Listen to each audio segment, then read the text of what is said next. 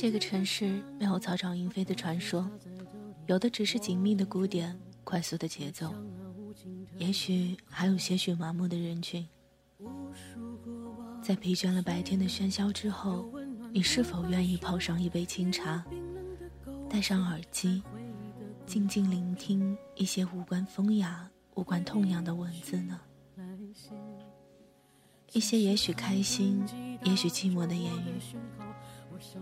大家好，这里是全球之声网络电台，依然守候在这里的有你。有他，还有安言。您所在的位置是浅笑安言。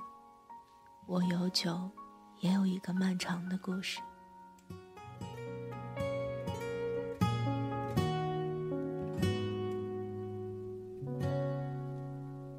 无数过往的岁月，有温暖的溶解。也有冰冷的苟且，在回忆的滚烫中归去来兮。现实狠狠击打着我的伤口，我想问眼前的人到底是谁？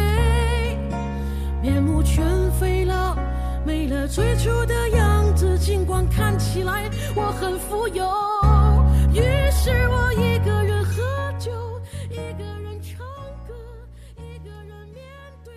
你有没有遇见过一个人？你们没有说好的永远，也没有相忘于江湖，更没有相互记恨。你们相见不相识，你们不再像从前那般嬉戏打闹，你们好像再也走进不了彼此。有人说过，相见不如怀念。我想，在那些人的心中，千百次的怀念，永远不如一次短暂的相遇吧。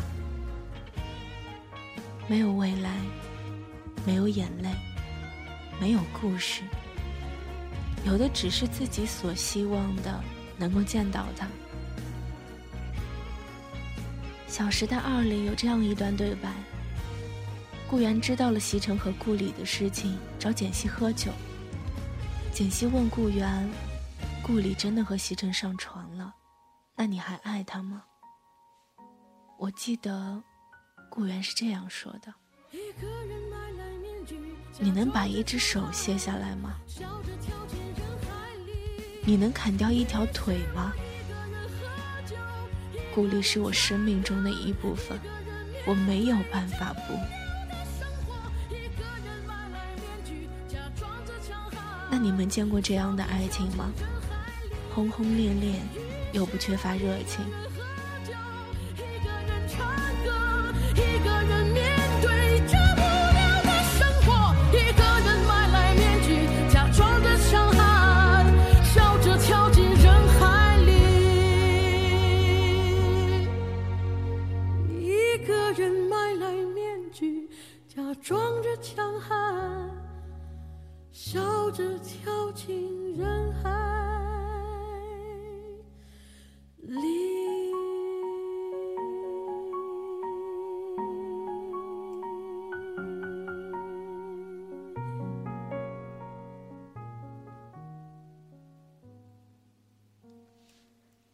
享一个来自听友的故事。男孩想告诉那个女孩说：“对不起，是我让你放弃了你的梦想，让你受伤。对不起，你伤心难过的时候我不在你身边，但是我没有忘记你，你的笑容，你的一切的一切。我爱你。”一直都只爱着你，我心里一直没有把你抹去，没有一天是不想你的。我在海南的两年里，巴不得能马上见到你，你让我做什么都可以，可是那时候我真的没有办法。我不接你电话，是因为怕你听到我的声音会很伤心。今年五月二十号，你的婚礼我还是去了，在下面看着你，你笑了，和当年笑的一模一样。我我想你现在应该很幸福吧？看见你开心幸福，我就足够了。阿春。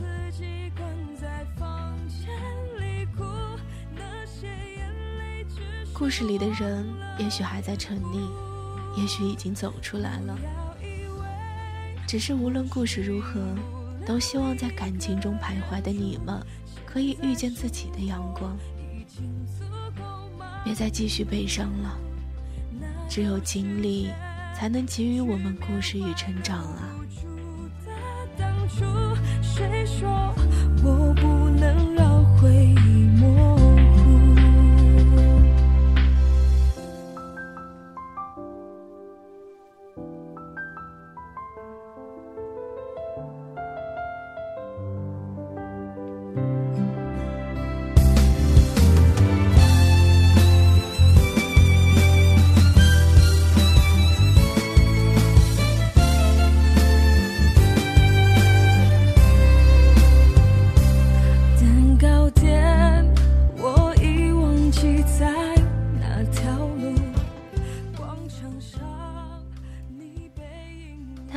始于小学校园，故事的开始如电视剧一般。男孩是个转校生，眼里不全是学习，却也没有注意过身边擦身而过的女孩子。我想，青春校园里懵懂的女孩子心里，都曾期盼过自己会喜欢上那么一个高大帅气的转校生吧。男孩第一次注意到女孩是在文具店里。男孩在文具店买东西，女孩给男孩一张纸条，上面写着：“我喜欢你，从你转来这个学校开始，我们可以做朋友吗？”不知道是好奇心驱使，还是冥冥中注定的缘分。男孩托同学给女孩带了一张纸条。上面写着“可以”。后来，女孩子就成了他的小尾巴，知暖知热，又懂得安静陪伴。从小学到初中，陪伴依然继续。他们一起上课，一起吃饭，一起回家。都说男孩会比女孩晚熟，故事里的男孩也一样。他习惯了有女孩的陪伴，却不知道，其实，在不知不觉中，自己也陷下去了。当男孩子意识到自己可能喜欢上女孩了，是因为女孩的一次失约。在那之前，他们的关系一直保持，却也始终没有进步。男孩在等女孩一起去学校的时候。女孩子迟迟没有来，离约定的时间呢也过了很久，还是没有见到他。男孩去学校也没有见到他，后来去问了老师才知道，女孩生病请假了。男孩告诉我说，第一次，他知道了揪心，他心不在焉的过了好久。直到又在约定的地点等到了女孩子，他才知道要去关心她。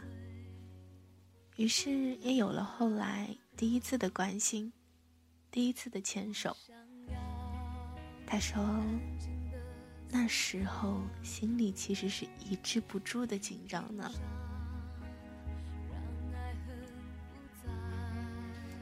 都说时间是个温柔又隐形的小偷。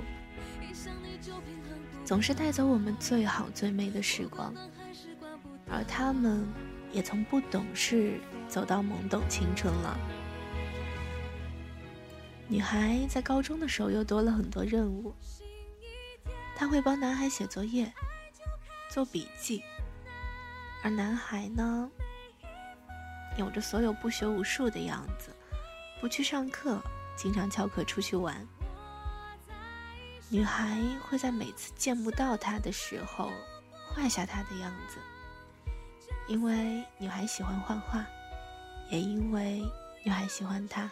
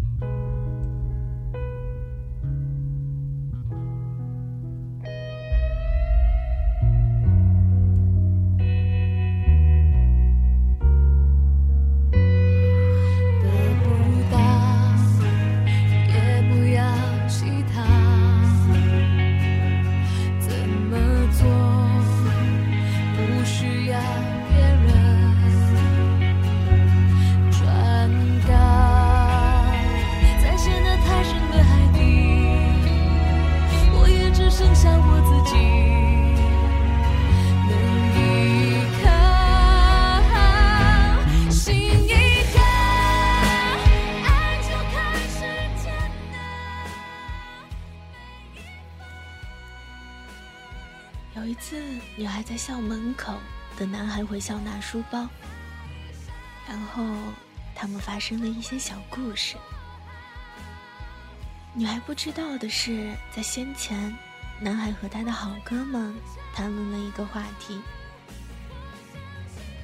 在他们之中，除了男孩，其他人都没有女朋友，而他们讨论的话题关于接吻。无论出于某种原因，男孩当然会想知道接吻是什么感觉。于是他就对女孩说：“我们去一个地方吧。”他们去了一个无人小巷。女孩问：“为什么要来这里呢？”男孩什么也没有说，托起女孩的脸就亲了下去。俩人红透了脸。瞪大了眼睛，相互看着，谁也没有说话。过了一会儿，女孩轻声的问：“你可以不再翘课了吗？我想和你一起上大学。”而高考如期而至了，并没有因为他们俩的愿望而有幸运降临。女孩考上了理想的学校，而男孩落榜了，只能选择一所离女孩相对近一些的学校。男孩翘课陪女孩子，他们有着所有情侣都有的故事。他们每晚会讲电话，就算饿肚子，也会选择先充话费。简单而又美好的爱情，没有什么，却又那么让人羡慕。有离开自己的感觉，唱不完一首歌，疲倦还剩下黑眼圈，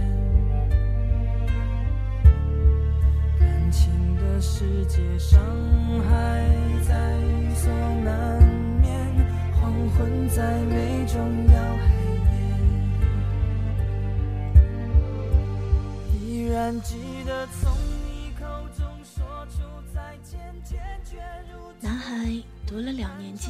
就没有读了，一直在家待着。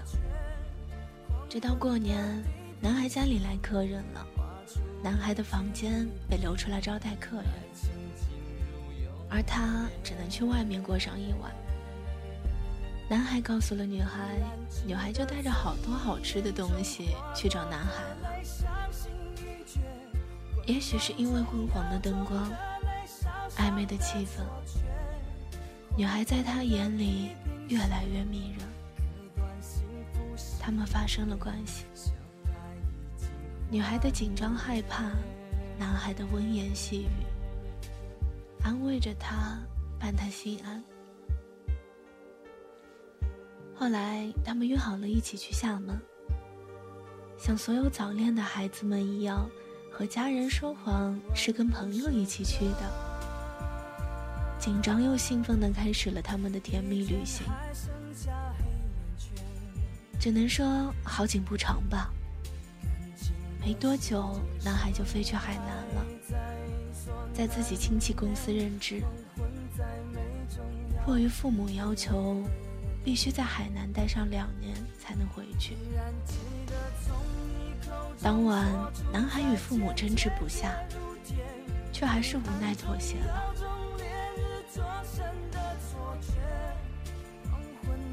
记得有人说过：“友情饮水饱。”在安言看来，他们曾经就是这样，聊到半夜都不觉得累，说不完的话题，诉不断的情话，你侬我侬，你来我往。用现在时髦的话呀，就是羡煞了一群单身狗啊！当然了，单身也是有好处的，就是无论如何。你都不用担心自己会怀孕，所以故事里出现怀孕这个事的时候，我并不震惊，只是没有想过是这个时候。女孩告诉男孩，她好像怀孕了，并独自去医院确认了这件事情，最后还哭着告诉男孩，她需要他。想让他回到自己身边，而男孩和舅舅一家闹翻了，仍然没有得到离开的允许。他只是轻描淡写的告诉女孩，他回不去了。其实他的心里就像针扎了一样。女孩也许因此赌气说。她不想放弃自己的梦想，她要打掉这个孩子。后来，俩人吵了起来，是第一次，也是最后一次。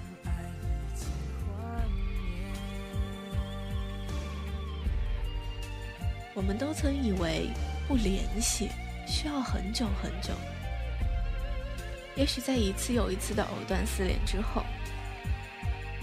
又或者，在一次一次的泪眼模糊之后，我们都没有想到过，原来不联系，就真的不联系了。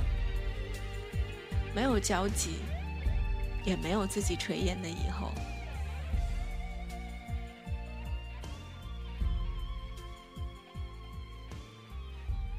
不知道有没有人和暗夜一样，相信因果？安言认为，任何事情。都不可能是一蹴而就的，肯定会在内心几经纠结，才会变成现在的这个模样。我想，他们的故事，应该也是这样的。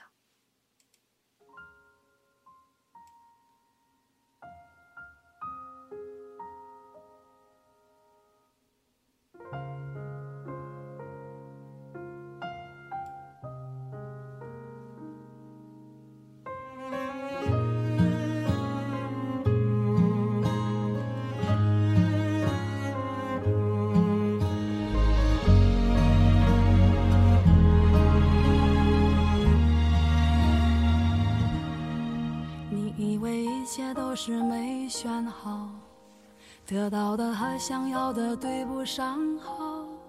你以为世界可以重来，换个人当主角，爱情就会天荒地老。你不知世界上谁对你好，为了你他可以什么都不要。不管你混得好不好，是否给他荣耀，他都愿意为你操劳。陪你到老等男孩再次踏上家乡的土地的时候，再见到女孩的时候，那是在一间服装店的门口。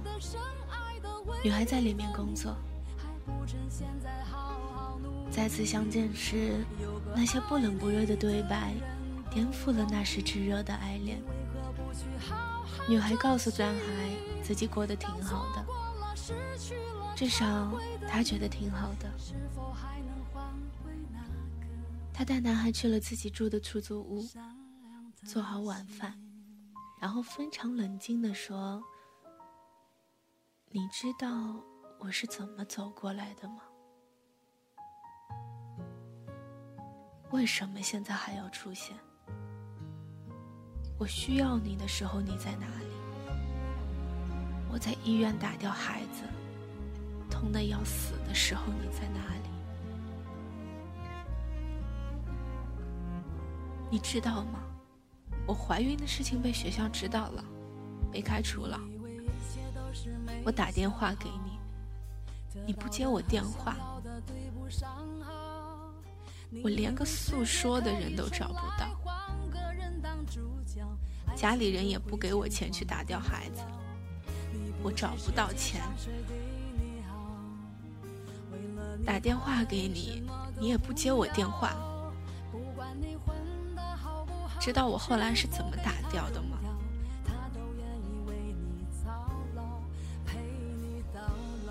是一个不认识的网友，我跟他说了我们的事情，他可怜我，给我打了一笔钱，他可怜我，你知道吗？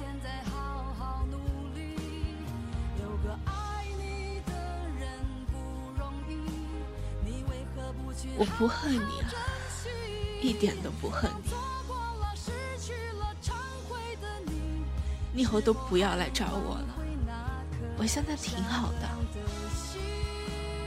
在服装店帮人家看店，买衣服。再过个几年，随便找个男朋友，然后结婚。你也不要再来找我了，我们别再见面了。孩子已经没了，我现在没有你过得也不错，就像曾经迫切需要你的时候你都不在一样。我一点都不恨你，真的，一点都不恨你。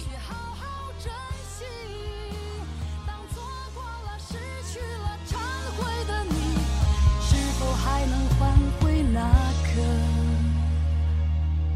善良的心。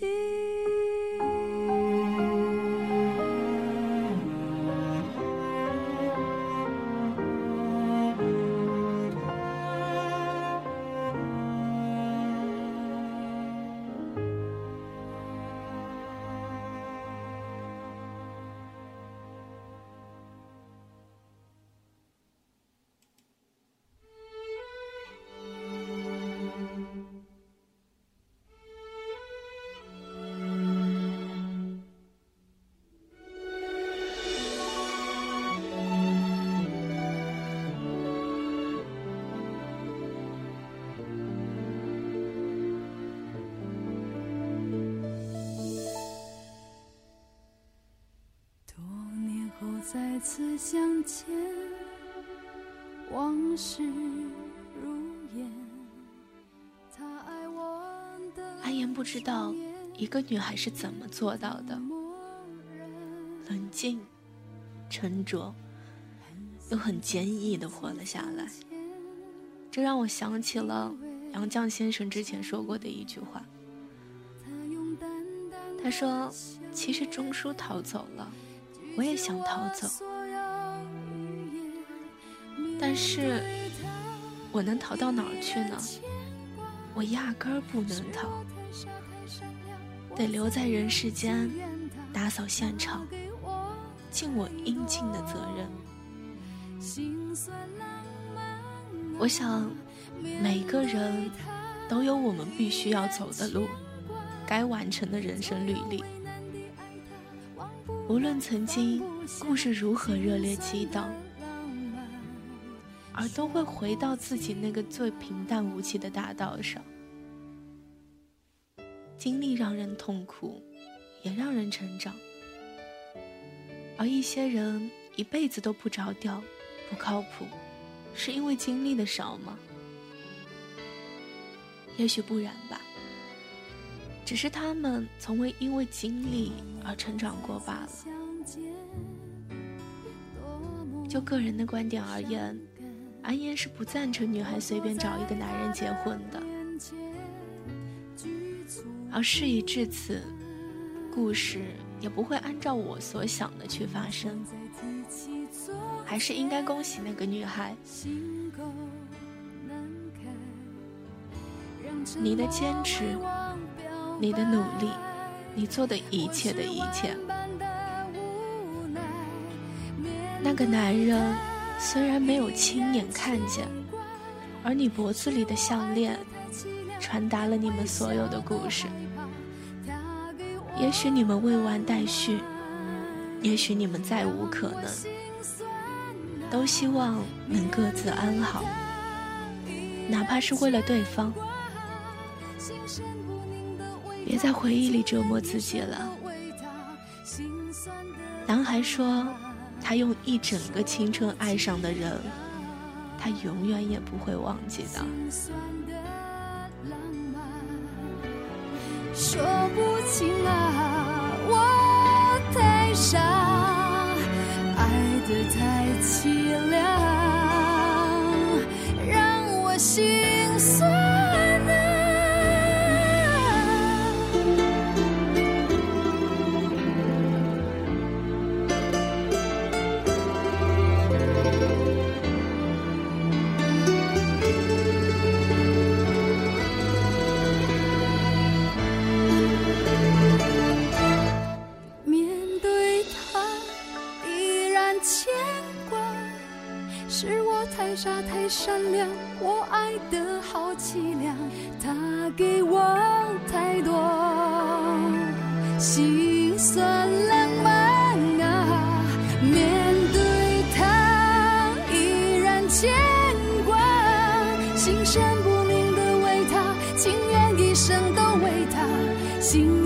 的浪漫说不清啊！多年后。再次相见，十分伤感。他坐在我的面前，往事如烟，很想再提起从前。